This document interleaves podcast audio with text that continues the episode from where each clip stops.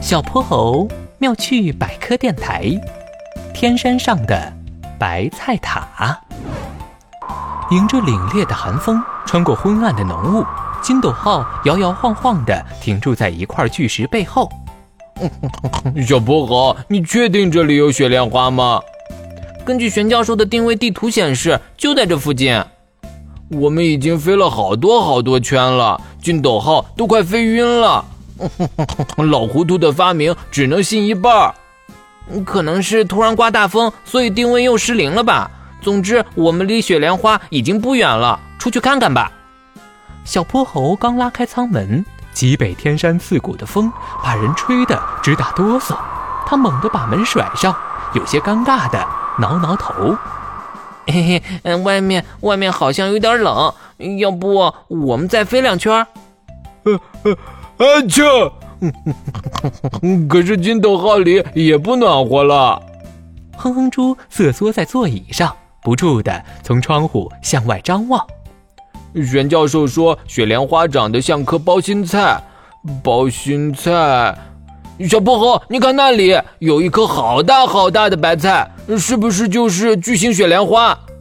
哼哼猪，你该不会是饿了吧？这石滩上怎么会有？天啊，好大的白菜啊！雾气退散，流石滩上伫立着一颗高大粗壮的白菜，它浑身覆盖着层层叠叠乳黄色的宽阔叶片，远远望去，仿佛一座金碧辉煌的宝塔。小泼猴连忙驾驶筋斗号飞了过去，凑近一看，才发现这哪儿是什么白菜塔呀？原来是塔黄啊！塔黄一生只开一次花，感知到气温合适，就会在十天内长出两米高的花序。这些半透明的黄色叶片还能有效保存温度，积聚热量，把塔黄内部变成温室，吸引小昆虫前来避寒，顺便完成花粉传播。那塔黄不就是高山上的温室大棚吗？小泼猴，我们能不能也躲进去啊？我都快被冻成冰块了。利用万能手表的缩小光线，将金斗号变成一只钢铁昆虫。小泼猴和哼哼猪也从塔黄的叶片里钻进了这座温房。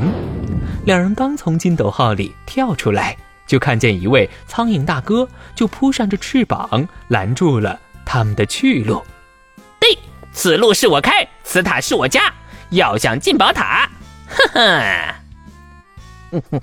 苍蝇大哥，我这里有七彩橡皮糖、麻辣土豆片、怪味巧克力，这些都给你，就让我们留在这儿吧。去去去！我不是苍蝇，我是迅文，你们叫我阿琴就行了。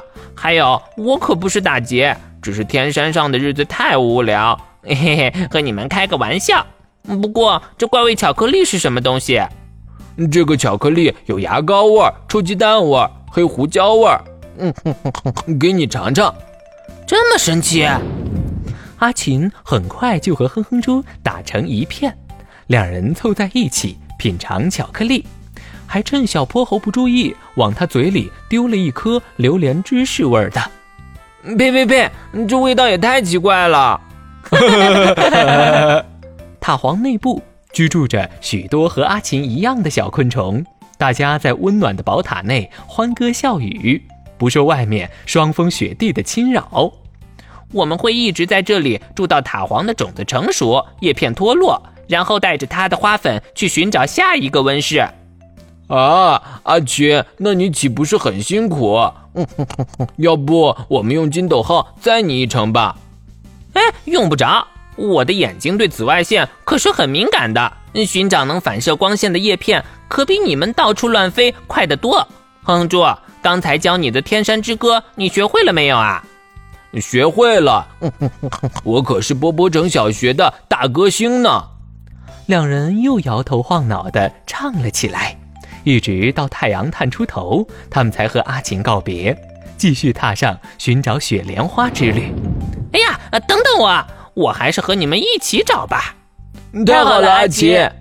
白菜宝塔守卫着天山的小昆虫们，于日照中散发着灿烂金光。在阿琴的帮助下，一朵盛放的雪莲从峭壁缓缓落入小泼猴掌心。终于找到了。